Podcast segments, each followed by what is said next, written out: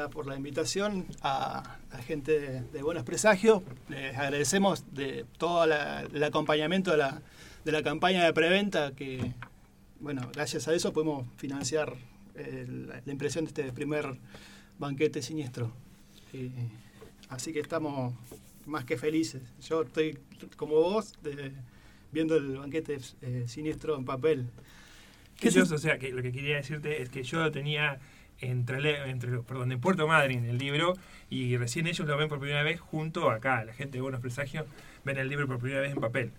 Así que bueno, es este un agrado para ellos verlo, o sea, una sorpresa, quiero decir, verlo por primera vez, digamos. Y bueno, estamos muy, muy contentos todos, la verdad, que ser este proyecto porque eh, fue llevó mucho tiempo, digamos, de, construcción y bueno, finalmente verlo en nuestras manos y, y, con una calidad que nos asombró, este, estamos, digamos, bueno, chochos, digamos. Y bueno, y además es un libro que yo lo quiero decir varias veces, es el primer libro de historietas en formato antología que se hace acá en la región. Se han hecho otros, sabemos otras experiencias en otras partes, más que nada en Comodoro, supongo, pero... La Duende. Eh, en la Duende, claro. Pero acá y que, que, sea nuestro, hecho por nosotros mismos, este, creo que es el primero, por lo menos en Madrid es el primer libro antología. Está el de Tomás Hindbernan, que participa en el libro, que es un libro propio, personal, y también Taro, que ha hecho un libro. Hago un poco de hincapié en esto histórico porque me parece que no deja de ser importante, digamos, ¿no? Que sea una publicación que aúna, digamos, un montón de dibujantes, cada uno haciendo lo suyo, digamos, y con todos el mismo lugar, digamos, misma cantidad de hojas, ¿no? De páginas. Y Taro, por ejemplo, también ha hecho un libro de historietas acá entre Leo. Son pocos, pero la primera eh, conjunción, así como esta, es esta y me parece una cosa interesante como registro histórico, inclusive. ¿no? Nosotros el otro día charlábamos con Solange Paleo respecto de justamente de Signal Dreamers eh, y nos parecía interesantísimo eso, como también un poco pidiendo como disculpas, porque siendo personas que estamos hace varios años dedicándonos a charlar sobre historieta, la ignorancia también que tenemos, pero también después pensábamos, no sé, hay eventos entre Leo que tienen que ver con, eventos que están vinculados a la cultura pop de distintas maneras, eh, desde tazas, eh, chucherías y qué sé yo, y de pronto no hay fanzines, no encontrás espacios de fanzines. Y entonces uno se pregunta, bueno, quienes ahora cuando podamos subir alguna foto vamos a ver que tampoco es que muchos de nosotros somos pibes hablando mal y pronto. Entonces la pregunta también es eso, ¿dónde están esos pibes, esas pibas eh, pensando en historieta? Y está buenísimo que aparezca este libro, porque también es un puntapié para poder, eh, no sé, visibilizar y también ahora también desde este espacio decir, bueno, a ver, ¿cómo podemos nosotros colaborar a la difusión de eso? No sé cómo lo ven ustedes a la, a la cuestión de la industria de la historieta acá en la zona. Más allá del formato, cómo salga. Ahora es como que se muestra mucho más, digamos, con, con este tipo de cosas. Porque yo te digo, yo em, empecé con esto en el año 80, 81, Mira, más o menos. Y creo que es la primera vez que nos cruzamos. Ese, este, que tendría 14 años y, sacábamos con Franco de Antina, que era el que sacaba el gato, viste, en el Chubut, este, y no había nada. En esa época lo tenías a Horacio Marras, por ahí que sacaba algo con Virgilio González, viste, que sacaban algo en el diario. Pero, o sea, por mi parte, yo recontento, porque imagínate que pasás de estar en un desierto que ya era desierto, y se sumaba al desierto de, la historieta a tener gente que está, viste, moviéndose. O sea, eh, para mí es, es buenísimo. Eh, yo por mi, por mi lado lo veo, o sea, y con lo que hizo Aguado en, en Comodoro, sí, sí, con, la, duende. viste que nosotros estamos este, nucleados también en parte gracias a Aguado. Ah, no, no sabía. Ellos participaron en la Duende. Pues nosotros todos publicamos ahí en, la Duendes. Bueno, ahí también. Ah, Tomás también lo conocimos. Claro. Bueno, yo la duende la conozco, la, la, empiezo a conocer medio de carambola, porque tampoco es que encontrabas en, en los kioscos o en las librerías de acá la duende. Digo, es una locura, estamos a 400 kilómetros, que es un montón, entendido, no sé, provincia de Buenos Aires, 400 kilómetros, casi que te saliste de la provincia y acá es, la siguiente ciudad eh, la, ciudad más importante en cantidad de, de habitantes, digo. Es, es como las cuadras, ¿viste? Claro, Las ex- cuadras, viste, acá vos decías tengo que caminar siete cuadras y te agarraba la cabeza, te vas a Buenos Aires y decís siete cuadras no es nada, viste. Este, pero sí, todos nos, nos vinculamos gracias a, a la Duendes. Digamos, fue como un, un, un nexo eso, fantástico. hizo de, de nexo. Y en este momento, vuelvo. ¿Cómo ven el esquema de pibas y pibes más jóvenes? ¿Hay movimiento de eso? ¿O es solo una apreciación mía que no los encuentro y habla de una torpeza personal o una torpeza desde este lugar? Yo creo que, que- que hay poco movimiento y el poco que hay no se conoce, digamos. Y la verdad, no es por alargar el programa, pero yo me entero de muchas cosas gracias a este programa, digamos. Entonces, no hay muchos medios de comunicación que estén dándole lugar a todas estas cosas que, que están mostrando ustedes y además de la historieta, por ejemplo.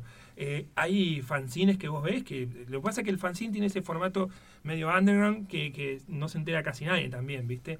Entonces, yo creo que hay gente, eh, los dibujantes son unos personajes bastante, somos unos personajes bastante particulares, que somos de estar cada uno en su casa dibujando y no somos tan sociables quizás.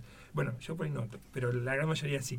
Bueno, Y en entonces- pandemia nos pasó que muchos te contaban, lo deben haber escuchado cuando hablábamos con gente en pandemia, que te decían, no, la rutina de mi vida casi que no cambió. A lo Claro. se me complicaba más ir al supermercado o hablar con mi familia. Pero... Claro, sí, sí, sí. Sí, el dibujante, hay unos memes muy graciosos de dibujantes que eh, se ve el dibujante antes de la pandemia encerrado en su casa dibujando y el dibujante durante la pandemia encerrado en su casa dibujándose, no, no cambia mucho. Pero por ahí es difícil encontrar gente que dibuje y, y cada uno por ahí está en su mundo porque tampoco es una cuestión que si vos dibujás podés publicar un montón de lugares y, y sacar tus trabajos. Entonces la gente por ahí dibuja en su casa para ellos y por ahí publican en la web o algo. Entonces no, no, no hay mucho material, me parece, en la calle de, de historietistas, ¿no? Sí hay historietistas, pero- me parece que están en su casa y no, no hay mucho trabajo. Entonces, esto fue un poco eso, buscar, este, yo busqué muchos dibujantes que estaban en, en sus casas, que los conocí de casualidad, que encontré, que, que ellos me presentaron también, este, y así fuimos construyendo esto, ¿viste?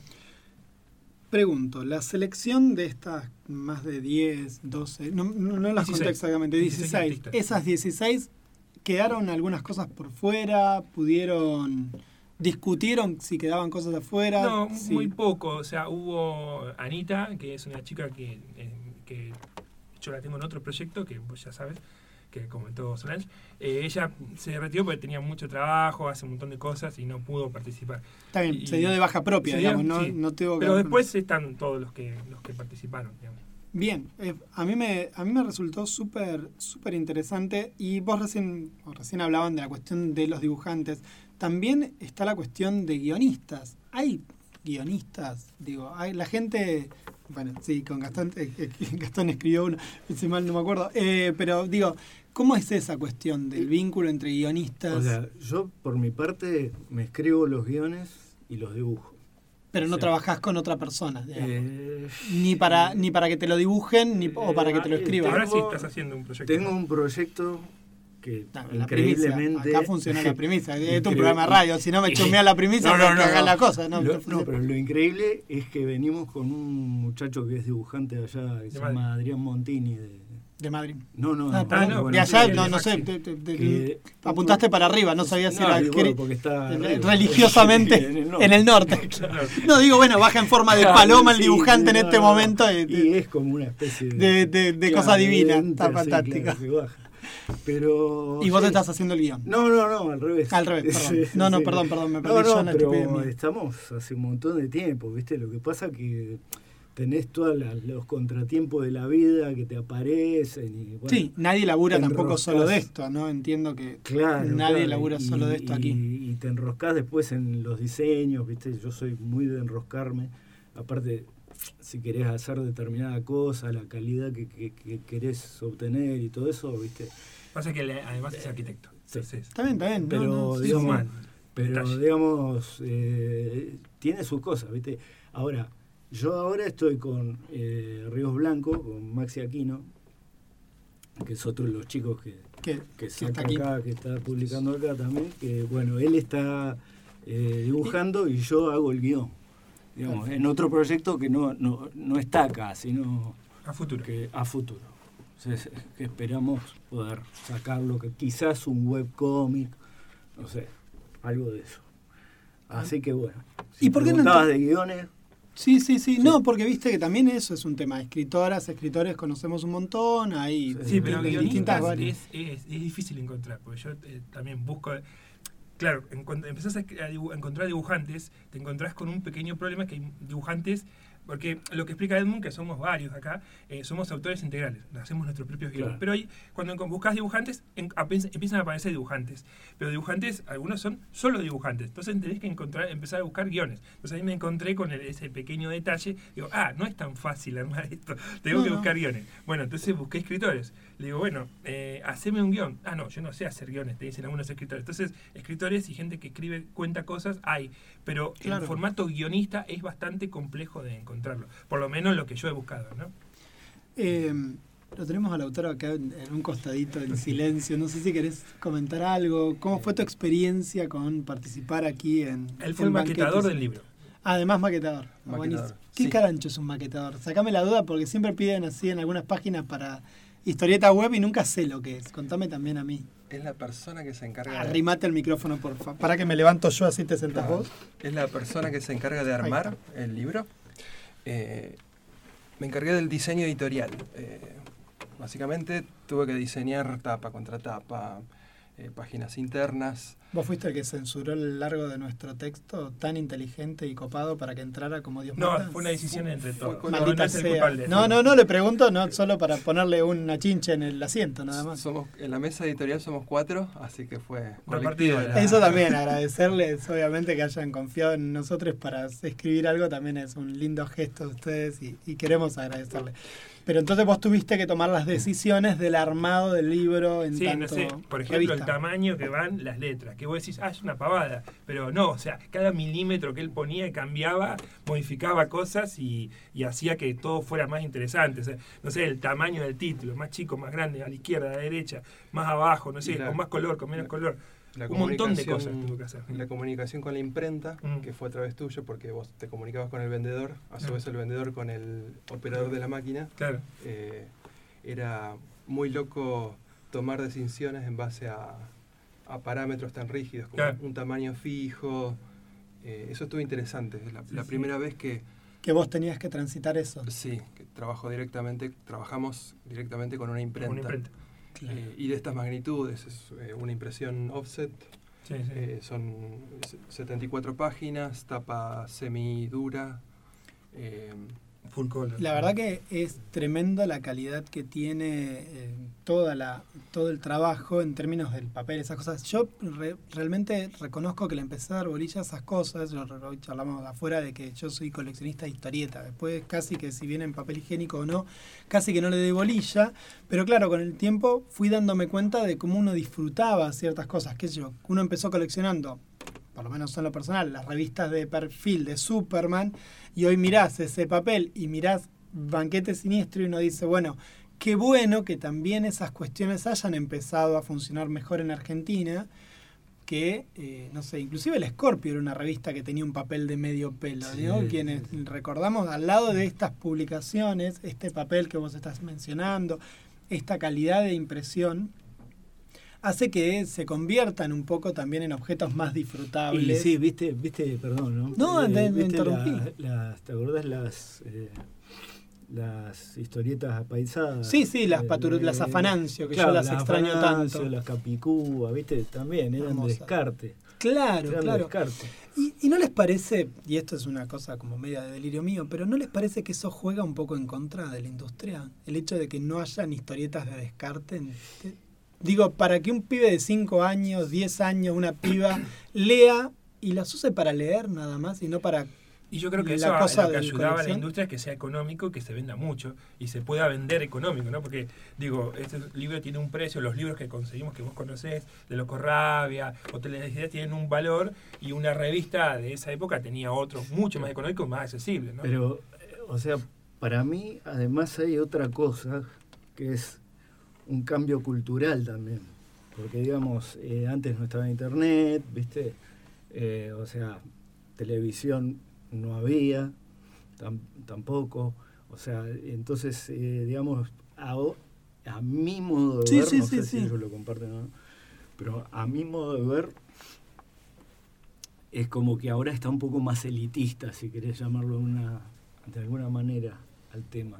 Yo no sé si no nos convertimos en un pero- nicho, de alguna manera, Sí. ¿no? Digamos, Sí, que pasamos sí, sí. De, de leer historietas a coleccionar y en el camino perdimos la capacidad de transmitir las Sí. ganas de, digo, porque Sí, sí, sí. no sé cuántas, la- cuántos la van a darle este libro a un nene de seis años para que lo lea, por más que No, sea de terror la antología. Es, es- es más para adultos, pero eh, hay un montón de niños que, que por ejemplo, el, el fanzine que hicimos de María Roja, eh, yo se lo, se lo vendí a una, a una conocida y me dice, mis hijos se lo devoraron en cinco minutos, dame más, me dice. Y ahí me di cuenta que había un mercado inmenso para hacer historietas, pero que la gente eh, no sabe que, que puede leer historietas y que no sabe que le encantaría leer historietas. O sea, Claro. el público está. Hay un montón de gente. Los niños le- les encanta leer. Barlamas quiere meter un bocadillo desde el otro lado del vidrio. Consulta, ¿no? Porque escuchándolos, puede ser también que esto de las historietas de que eran editadas con papel, más papel diario, tenía una mayor circulación también porque al ser un-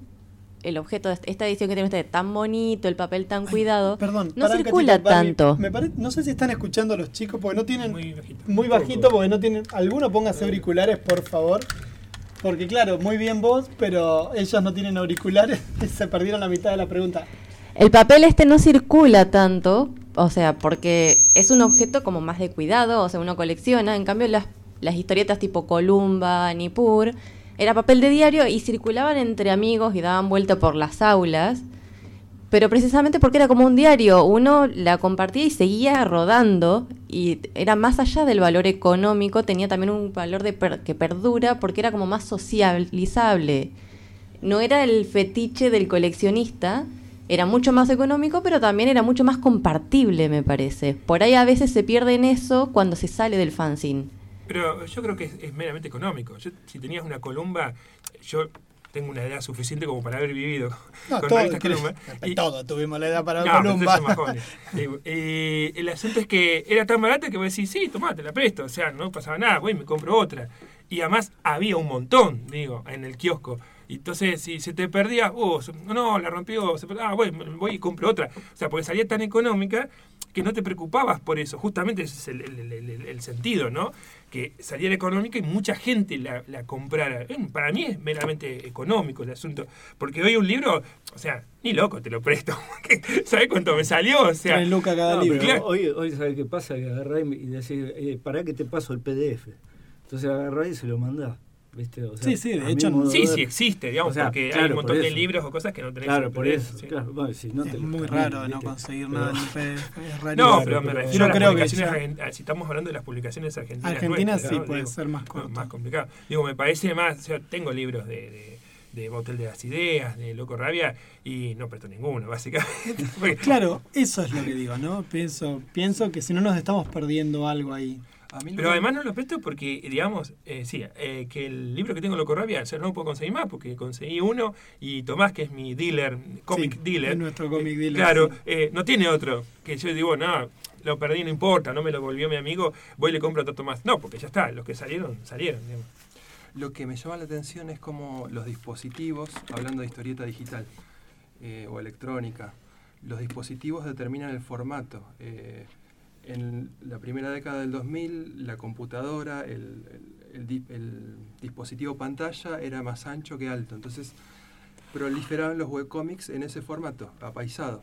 Ahora con los eh, del Celulares. 2007 Con las con la aparición del iPhone, eh, predomina el formato de a poco, se fue imponiendo el formato vertical y aparecieron aplicaciones o plataformas eh, que para publicar artistas, pero exclusivamente en ese formato vertical. Y yo nací en el 86 y eso ya me parece un poquito ajeno. Eh, yo me quedé con, con las historietas apaisadas de las, de las pantallas de las pantallas apaisadas justamente. Eh, y, no sé en qué, bueno, en qué va a derivar, cómo va a seguir evolucionando. Igual a mí el webcomic me parece que como potencial no existe. Digamos, fuera de broma, digo. lo- lo- en todo- en todo caso lo que existe es un PDF con mejor calidad, un CBR, una imagen, pero no es un webcomic. No, no, no tiene formato de webcomic. Es incómodo para leer de todo dispositivo. En el teléfono es un tener que hacer esfuerzos, en la pantalla es incómodo porque tiene el tamaño de una hoja. Yo no sé si existe el webcomic, me parece que lo que existe es la historieta digital. Ahora que- yo, yo te pregunto. como el libro digital, ¿no? O sea, fíjate que el libro digital sí tiene formato de libro digital. Cambia el tamaño y no se deforma. En cambio, lee un PDF en un e-reader y estás sufriendo como un condenado. Sí, Yo te- yo te pero pregunto, en estas aplicaciones eh, juegan con la disposición, ponen viñetas una debajo de otra con cierto espacio para ayudar a la narración. Eh, no sé, es- esos juegos me parecen in- interesantes, esos intentos. Yo me te parecen- puedo- Está bien, te sí, puedo- sí, sí. Quizás contar- soy bastante bruto, pero yo en general cuando leo digital tienen eso, ¿no? Es un CBR, es un formato CBR más que un webcomic propiamente dicho. Vos que, Lo curioso un- es que Dale, te- cierro la idea es que No, no, dale, dale. eh, los webcomics se terminan imprimiendo, o una de las formas de monetizar o el modelo de negocios termina siendo, bueno, imprimir el libro físico y venderlo. Es, ese fenómeno es, es interesante, como necesitamos En papel. el papel. El papel, sí. Em, no, Marce, No, vos eh, vos como diciendo lector. ¿qué, ¿qué te pasa cuando lees en digital cualquier cosa? Quiero decir. No, pasa que yo soy compulsivo, entonces leo los boletos de colectivo, entonces me da lo mismo que me des a leer mientras lo pueda leer. Digo, para mí, pa- para mí el placer de la lectura pasa por estar chusmeando por WhatsApp, eh, que creo que esa es la tara que tenemos los que nos gusta leer. Entonces vos le, podés estar toda la vida escribiéndote por WhatsApp y estás leyendo, porque para mí es eso. Entonces no tengo mucho problema. A mí la, historieta digital me sirve solamente a los efectos de calmar la ansiedad de saber cómo viene la cosa. En cambio, la, el libro que me compro, la historieta, me, me cuesta mucho decir al libro, al libro de historieta, me gusta decir la historieta. Eh, la historieta que me compro, no sé, me tomo otros tiempos ahora, pero también hay cosas que las leo compulsivamente. No sé, no sé, hay cosas que no vuelvo a mirarle la línea de dibujo, porque no, no sé si me pongo a mirarle, no sé, el otro día me dediqué mucho rato a leer La cárcel del fin del mundo de Kundo Cruz y el otro chico que es el, escritor.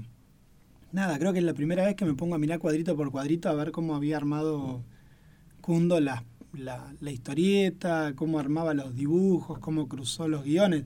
No soy de darle mucha bola a eso, soy de leer y leo. Bueno, pero es algo leo la común. En el y, qué sé yo, ustedes son cuatro dibujantes, calculo que le dan más bola a cómo arma la página poco, Kundo digo, Cruz que eso. En, en general, o sea, la- la- hay, unos dibujantes que te dicen, no, yo leo la historia y después vuelvo a mirar los cuadritos. Bueno, yo soy incapaz de gastar. no. No. ni en pedo. Es muy raro que haga eso. Pero algunos dibujantes no. Miran, ¿Vos sí? Sí, ¿Vos, sí, vos de sí? una, de una, ¿Vos sí, sos de mirar absolutamente todo? Leo las apuradas y después Claro, re- volvés. reparo en los detalles despacito. Pero también lees, de entrada lees y vas leyendo la historia, que es lo que importa, el guion. El dibujo es medio. Ah, no sé, a esa, a- alto No, no. debate, alto, No, no. alto, se No, picó, ¿eh? A ver, Barlama, ¿usted qué dice, Barlama, que está del otro lado? Y No, ahora- no, mostrale el que tenés al lado y mirás primero el dibujo y después el guion. Claro, acá tenemos, eh, consiguió eh, Barbie de Paula Andrade, Racas, que es una historieta de un viaje que ella hizo a Finlandia. Finlandia, no tengo la menor idea, pero bueno, nada, qué sé yo. Este lo vamos a leer ahora. Nos costó horrores comunicarnos con Pablo Andrade, nos, como- nos costó bastante conseguir el material, la conocimos ahora en la crack y fue, nada, un material hermoso. En este momento están los cuatro mirando la historieta, porque Es- claro, si tenemos es más fuerte- historieta, y- Es más fuerte que nosotros. si tenemos historietas, leemos historietas. Pero yo pensaba, ¿no? Digo, no.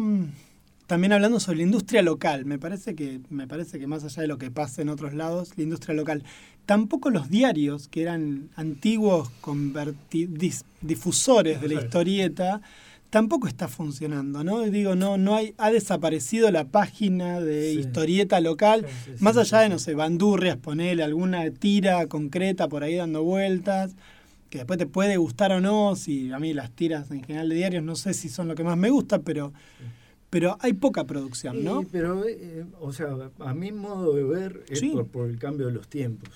O sea, es, Va a tender a desaparecer, vos decís. es, eh, ya ha desaparecido, o sea, de los, de los diarios prácticamente ha desaparecido la historieta. Digamos, lo que, te- lo que teníamos acá, yo me acuerdo, soy uno de los más grandes acá. Sí, sí, sí. Eh, de- pero de me acuerdo, qué sé yo, de, Diario Jornada cuando era de, Feldman, viste, que sacaba, qué sé yo, Fabián Leyes, ponele, salía el otro yo del doctor Merengue, viste. sí, que eran reediciones Este, de tiras claro, anteriores claro. o, Pero o comprados decir- a Syndicate de acá, Claro, digamos. pero estaba como la imitación de la página, viste, dominical. de Clarín, de Clarín o, de La Nación. o- sí. Eh, o las páginas dominicales, por ejemplo, los, los diarios americanos, ¿viste? que tenían Sí, el sí. suplemento dominical y acá, qué sé yo, creo que La Nación tenía en su momento algún suplemento. En los 90 creo que sacaban Calvin y Hobbes y Qué belleza eso, que ¿no? es eso.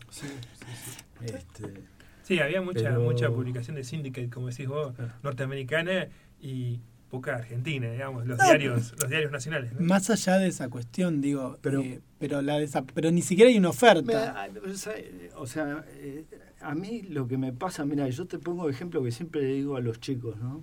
Eh, Carlos Nine, que es uno de mis admirados.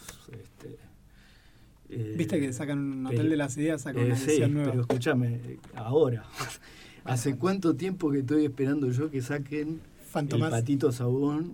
¿Me entendés? Pero está, Ya ese está. ya está, Claro, ya está, sí, afortunadamente. yo ya me lo compré chiquito, o sea, lo vi en un kiosco y lo compré. Pero te quiero decir que hace cuánto lo tendrían que haber sacado acá, ¿me entendés?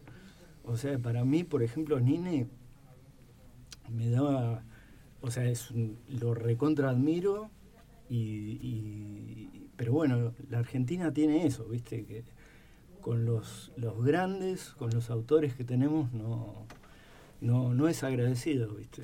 O sea, ha tenido difusión Nini, obviamente, pero mira, yo siempre cuento la anécdota de que alguna vez entré en un foro eh, y, y así estaban hablando unos estudiantes este, americanos de que iba a exponer eh, Nine en Estados Unidos y no lo podían creer. O sea, ¿me entendés? Había un entusiasmo eh, que iba a exponer Nini allá, increíble en ese foro. Cosa que yo acá no lo he visto. ¿viste? Está bien. No, Igual, más allá de la cuestión Este- coyuntural de los autores, me refiero a, digo, ni siquiera hay un espacio cultural donde digan, no sé, el Museo de Artes Visuales de Trelew hace una muestra de claro, humor gráfico construido por autoras y autores locales. Claro, digo, a eso me Sí, refiero. sí, sí, sí. Hay poca producción y ahí, por lo menos lo veo, y, y la pregunta sería, ¿dónde estamos fallando, si es que estamos fallando, las personas que disfrutamos del medio?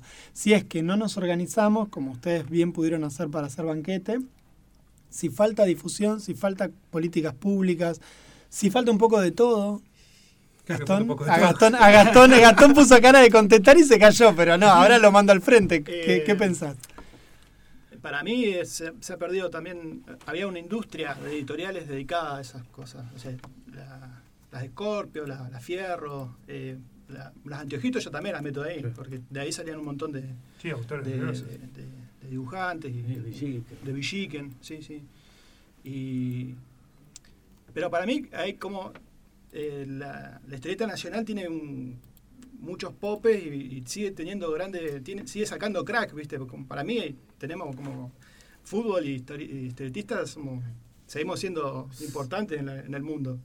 Eh, se- bueno, con la desaparición de esa, para mí está, ligado siempre a lo económico. Después de los 90 se abre la importación, empieza a entrar mucho material eh, importado a más barato que el que se hacía acá.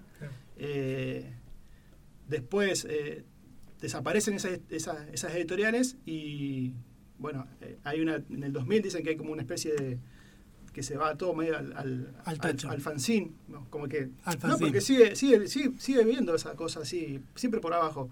Y después eh, empieza a ser la, la cuestión de, de los pequeños, pequeños sellos editores del interior, no sé, los, los cordobeses, de Rosario.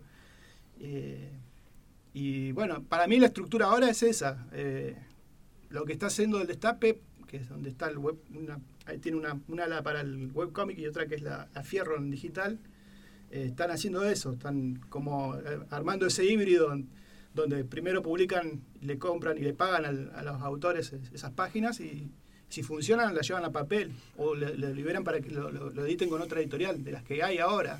O sea, eh, nos- nosotros creo que la historieta acá en Argentina sigue siendo, ha retomado cierta fuerza, a pesar de todas las crisis que, ha tenido. Y se va, se, se va adaptando ¿no? a, los, a los tiempos, no sé. Está- Pasa que lo- lo- para mí los medios de comunicación son importantísimos, por eso lo que yo te digo que lo que están haciendo vos, ustedes acá, eh, promoviendo lo que está pasando. Que yo, vos ves la televisión, cuando se veía televisión, eh, veías eh, eh, salió el último libro de este fulano y lo analizaban, lo mostraban, sale esta nueva película, se estrena este jueves, mírenla, no sé qué. Libros de historieta, nada. Cri, cri, No, cri, por eso, por eso pensaba. Si no hay promoción, la gente no se entera que están. Claro, pero digo, porque eso, nosotros tenemos un museo aquí en Trelew y sin embargo no, no cubre, eh, no sé si entra dentro de la categoría de lo, de lo que podría ser observable. Digo, no sé, una página o un original de Banquete Siniestro en un tamaño, A, no sé, A3, donde la gente pueda decir, uy, mirá qué bueno cómo se armó esto, uy, mirá qué bueno cómo lograron este diálogo eh, en- y armarlo. Eso no está pasando. Bueno, no ahora- nos está ahora va a pasando. pasar. En Sí, Madrid. Ah, fantástico. Sí, sí, sí. Ahora cuéntenos, hagan el chivo de eso Bueno. también entonces, justamente. Justamente De va a eso se trata. de, de- vos de preanunciar sin saber, genial. Exacto. Originales en formato A3, lo que acabas de decir, de Banquete Siniestro, van a estar en una exposición, una muestra que vamos a hacer, inaugurar, en, eh, nos dejaron un lugarcito ahí, gracias a Cultura, en la presentación, em, perdón, en la Feria Municipal del Libro que está organizando Cultura de Puerto Madryn en, en la Universidad de Chubut, que funciona en, Madryn, junto además al encuentro, el encuentro número 29 de, Patago- el encuentro número 29 de, de escritores patagónicos.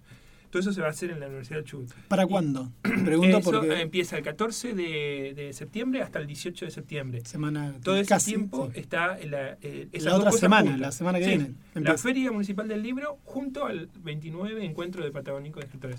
Y ahí nosotros vamos a tener el 15, este, jueves 15 a las 19 horas, eh, la inauguración de la muestra donde hay lo que vos pronunciaste, o sea, originales del libro Banquete Siniestro, junto a otras historietas que por ahí no son originales, y la presentación oficial del libro.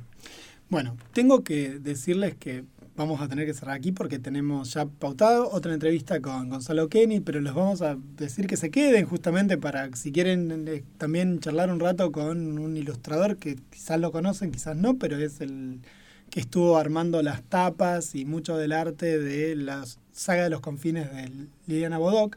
Así que bueno, nada, es un autor del carajo.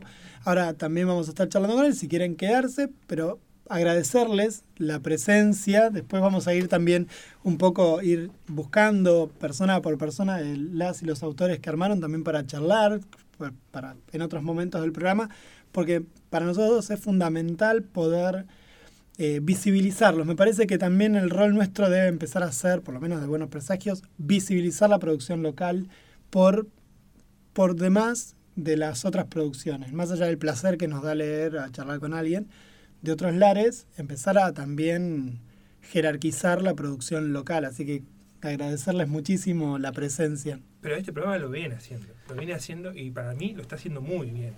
Eh, no es por estar acá. No, no, está bien, podemos- podemos- sí, sí, micrófono gracias, Eh, es- eh, para mí es, es valiosísimo porque esto es lo que hace que eh, estas producciones se vean, se hagan conocidas y que alguien diga, ah, quiero comprarla. O sea, porque se lo escucha en algún lugar que alguien lo, lo promueve. Si vos no te enterás que está pasando esto, no te interesa. Y si no te interesa, no lo compras. Y si no lo compras, no lo consumís. Entonces, es básico, es promoción, es que la gente se entere y que alguien lo diga. Medios de comunicación como usted, que está haciendo un programa desde un lugar y, y también lo puede hacer, no sé, Cultura Nación, Municipalidad o los, o los museos, ¿no?